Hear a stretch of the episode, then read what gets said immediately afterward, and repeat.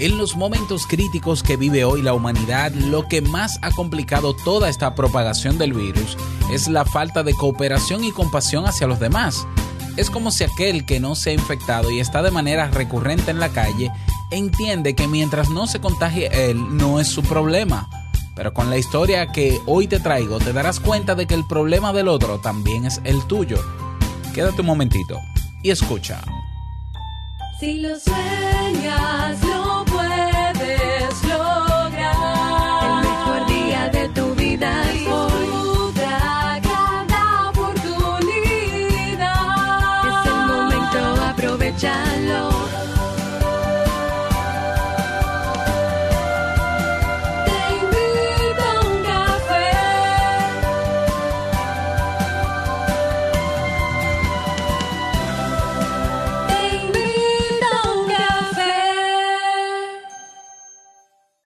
ahora contigo, Robert Sasuki, consultor en desarrollo humano y emprendimiento.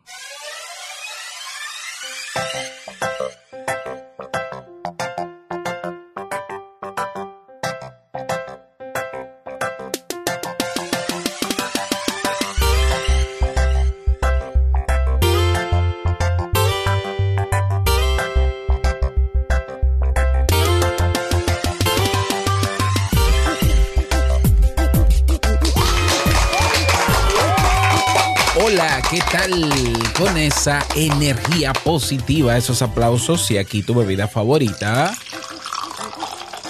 Damos inicio a este episodio número 1100, 1115 del programa Te invito a un café. Yo soy Robert Sasuki y estaré compartiendo este rato contigo, ayudándote y motivándote para que puedas tener un día recargado positivamente y con buen ánimo.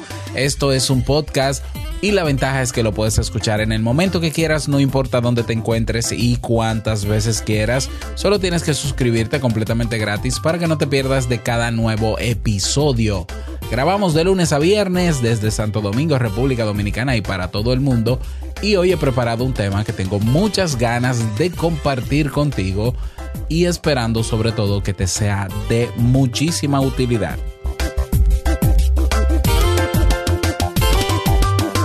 Bueno, y durante todo este fin de semana, el resto, ¿no? el cierre de la semana pasada estuvimos celebrando cumpleaños. El, mío fue el jueves pasado, el de Jamie fue el viernes. Y ahí estuvimos disfrutando en familia y con los amigos desde la distancia, obviamente desde la distancia física. Bueno, pero es que no paran las celebraciones porque este 29, es decir, la semana que viene, el miércoles de la semana que viene, tenemos el quinto aniversario de Te invito un café, así que no puedes perdértelo. Y bueno, contentísimo y agradecido de todas las personas que nos extendieron sus felicitaciones, claro que sí. Vamos a comenzar con el tema de hoy, que es una historia que se llama El problema. Y dice así.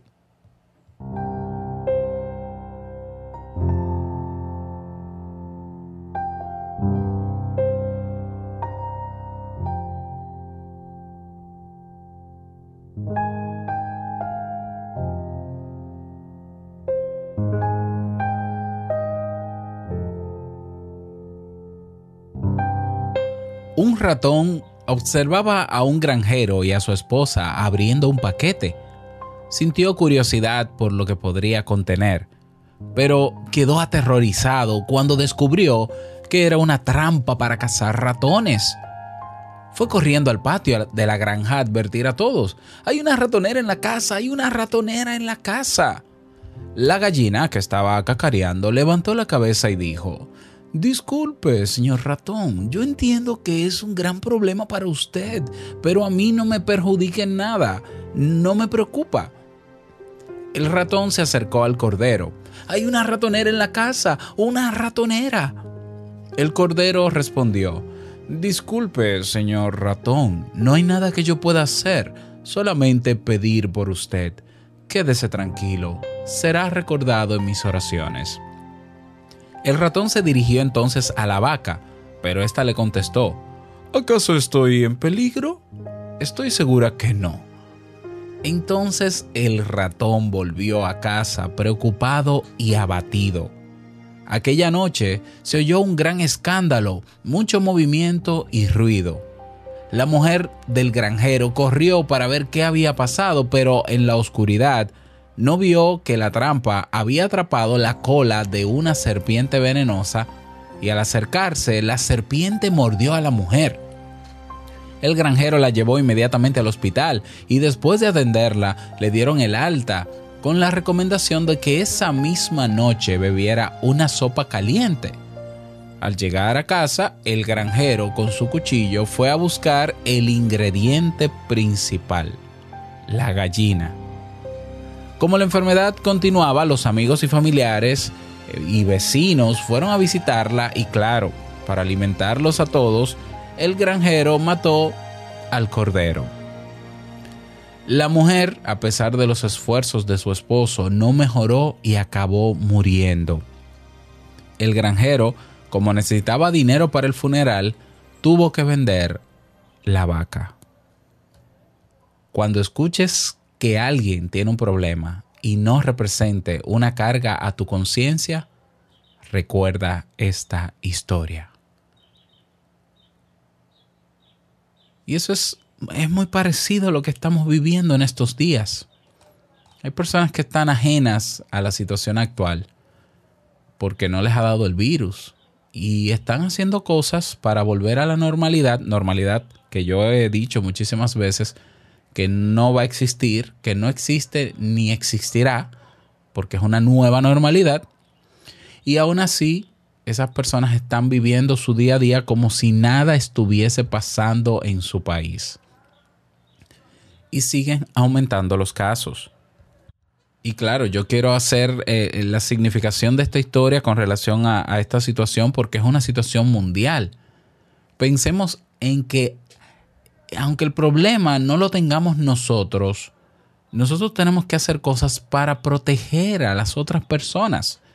El uso, por ejemplo, de los tapabocas o mascarillas no es solamente para protegernos nosotros, que sí, pero es, también para proteger a los demás, a los que tenemos cerca. Entonces vamos a utilizarlo. Y si, y si estamos en la actitud de arrogancia, de creer que porque a nosotros no nos ha pasado o no nos pasa, pues tal vez pensamos que no nos pasará. Y entonces nos hacemos indolentes hacia los demás. Pues mira, este problema es un problema de la humanidad este virus es insignificante, ¿ya? Sin embargo, se ha hecho poderoso por la humanidad, por el comportamiento de la humanidad. Entonces es lamentable, es lamentable que existan personas en este mundo que crean que el problema del COVID, del coronavirus o cualquier otro problema que no les atañe directamente, bueno, pues no es problema de él, por tanto, cada quien que resuelva su problema es que el problema del otro te incluye a ti. ¿Por qué? Porque nosotros vivimos en sistemas. Somos parte de sistemas. y, esto lo puedo extrapolar a otras áreas. Vámonos al, al área laboral, por ejemplo. En el área laboral tú dirás, bueno, lo que le pasó a fulano, mi compañero de trabajo, no es problema mío, sí es problema tuyo. Porque si está en tu departamento, te va a afectar a ti porque tú eres parte del departamento. El solo hecho de que esté ya en, en la misma empresa donde tú trabajas, te va a afectar de alguna manera u otra. Entonces pasa en todos los sistemas humanos. Cualquier persona que tenga un problema dentro de ese sistema va a afectar el sistema completo. ¿Ya? Por tanto, que tú no no experimentes quizás el problema en su totalidad en ti, no quiere decir que no te vaya a afectar. Y mi invitación para ti en el día de hoy es que seamos compasivos y cooperemos y que ayudemos en lo que podamos con el problema. ¿Por qué? Porque me puede tocar a mí también y porque me afecta, ya de por sí me afecta.